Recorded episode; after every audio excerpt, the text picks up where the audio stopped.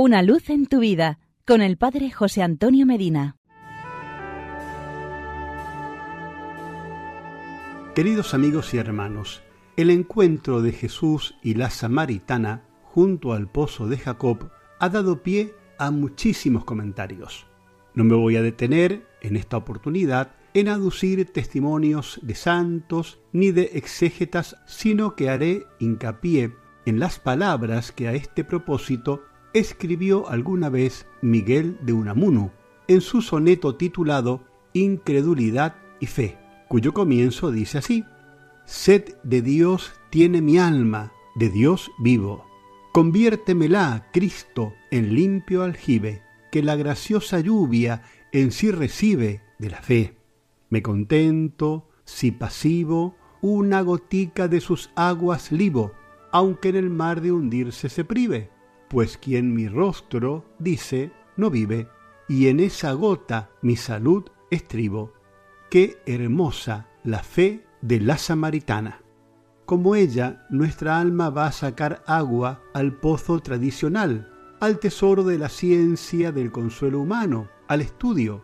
Y un día nos encontramos, al borde del pozo, al dulce Jesús, reposando, cansado del camino, a la hora de sexta, al mediodía, en la mitad de los afanes de nuestra vida, y solicita Él nuestra atención y nuestro estudio.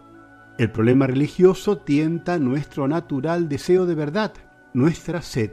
Y Jesús, el que en la cruz exclamó, Tengo sed, sed de amor, de adoración y de justicia, nos pide de beber, diciéndonos, Dame de beber.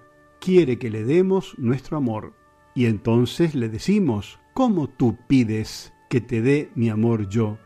Y él, como la samaritana, nos dice, si conocieras el don de Dios, ¿y quién es el que te dice, dame de beber? Tú le pedirías a él, y él te daría agua viva. Es Jesús quien nos dice estas palabras, y nos ofrece el agua viva de la fe en él. Y Jesús nos dice que cualquiera que bebiese del agua de la sabiduría humana volverá a tener sed, porque es agua que cuanto más se bebe, más sed da. Pero el que bebiere del agua de la fe no tendrá ya sed, porque esa es agua que brota para la vida eterna. Y como la samaritana le decimos, Señor, dame esa agua, para que no tenga sed ni venga aquí a sacarla. Y entonces nos pide que vayamos a buscar nuestros afectos, nuestros ídolos, los genios ante quienes nos hemos rendido, las doctrinas a las que vivimos adheridos, como le dijo a la samaritana que fuese a buscar a su marido.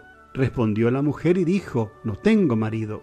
Así tenemos que decir nosotros, no tengo ídolo, ni dueño.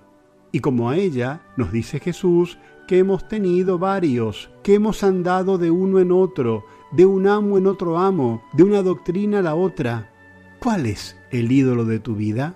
Descúbrelo, porque Él te impide adorar a Dios en espíritu y en verdad. Hasta aquí llegamos por hoy. Será hasta nuestro próximo encuentro. Que Dios te bendiga y la Virgen Santa te proteja. Amén. Una luz en tu vida con el Padre José Antonio Medina.